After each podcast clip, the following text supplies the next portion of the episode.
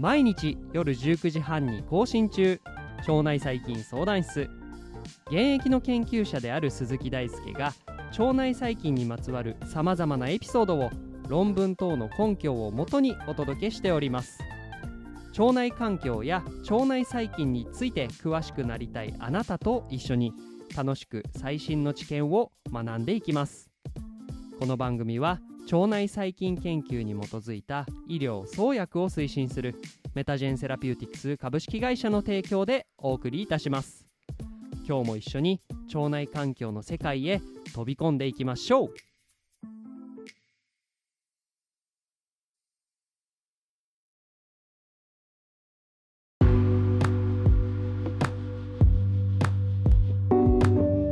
ということで皆さんこんばんは。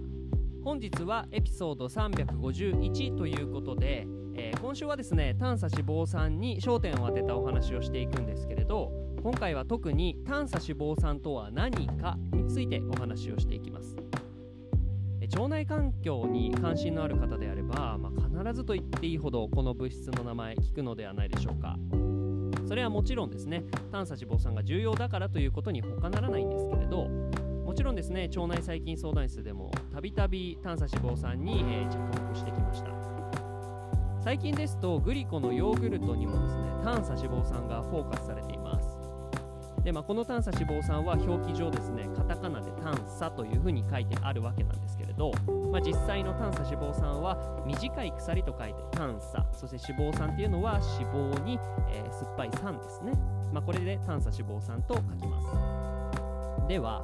えー早速確信に迫っていきますが短鎖脂肪酸の正体は何なのかということですよね。えーこれここではですね短鎖脂肪酸という言葉を分解することによって短鎖脂肪酸に対しての理解を深めていきましょう。で短鎖脂肪酸を分解するならば短鎖というところと脂肪酸というところで、えー言葉を分けることができます。で短鎖は脂肪酸を修飾するような言葉になるのでまずは脂肪酸について。脂肪酸とはある物質の名前のことを指しています。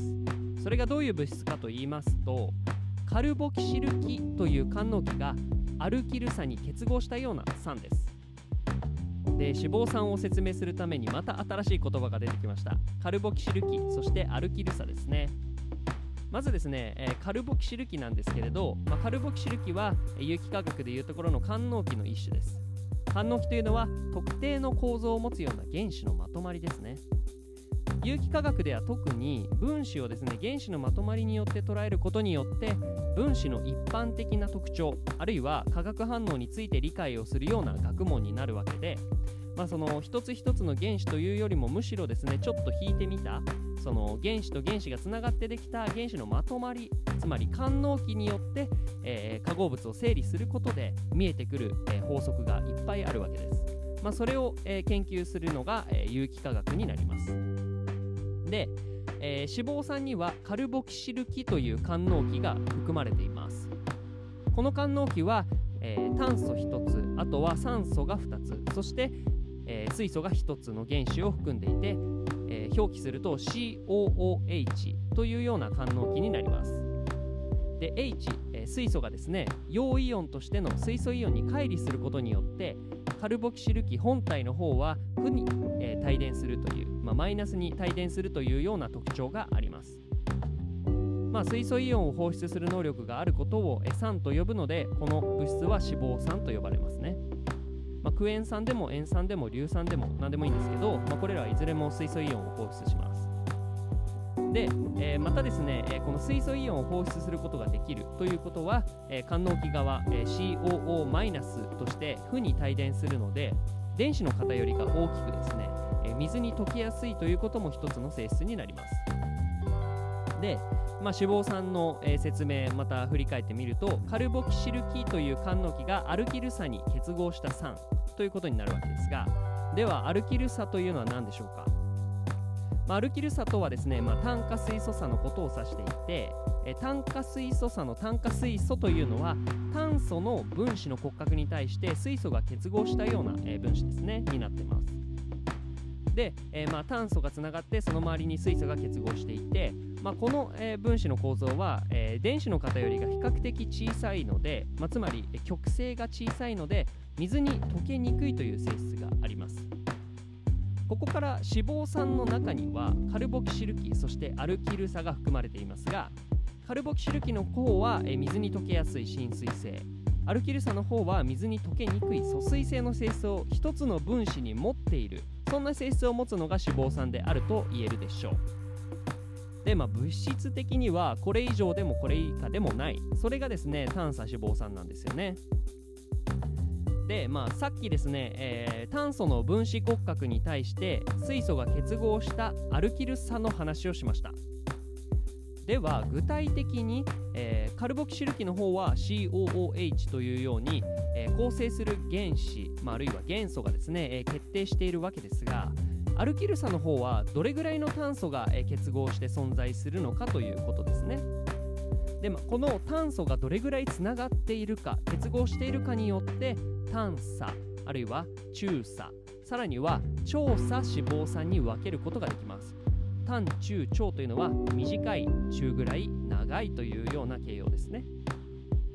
例えば酢酸はカルボキシル基に対して炭素が1個のアルキル酸鎖って言っていいのか分かんないですけどまあこれはメチル基と呼ばれる、えー、官能基になりますがこれがついています。で、まあ、炭素が1個なので短いよねということで炭素脂肪酸になると思いますね。で続いてのプロピオン酸はですねカルボキシル基に対して炭素が2個のアルキル基であるエチル基が結合しています、まあ、これは短いのでやはり炭素脂肪酸です。さらには、えー、炭素が3つのアルキル差であるプロピル基が結合していて、えー、酪酸もやはり短いので、えー、炭素脂肪酸になったりします。またですねちょっと、えー、この説明からは外れますがアルキル酸を含まずにですねカルボキシル基に直接水素が結合している場合にも、えー、偽酸はですね炭素脂肪酸に分けることができます。では、えー、この炭素が何個までが短いとされるのかについてですが一般的には脂肪酸に含まれている炭素の数が6個以下であれば炭素脂肪酸7個以上12個以下であれば中鎖脂肪酸13個以上であれば調査脂肪酸というふうになります。で特にですね短鎖脂肪酸は腸内細菌にとっても人にとっても代謝の上で重要なので、まあ、このですね短鎖脂肪酸がよく注目されるわけなんですね。では、え次回はどのようにして短鎖脂肪酸が作られるのかということをですね、えお話ししていければなというふうに思ってます。腸内細菌相談室では番組に対する感想や質問リクエストを募集しています。Twitter や Instagram、Apple Podcast や Spotify からいつでもご連絡ください。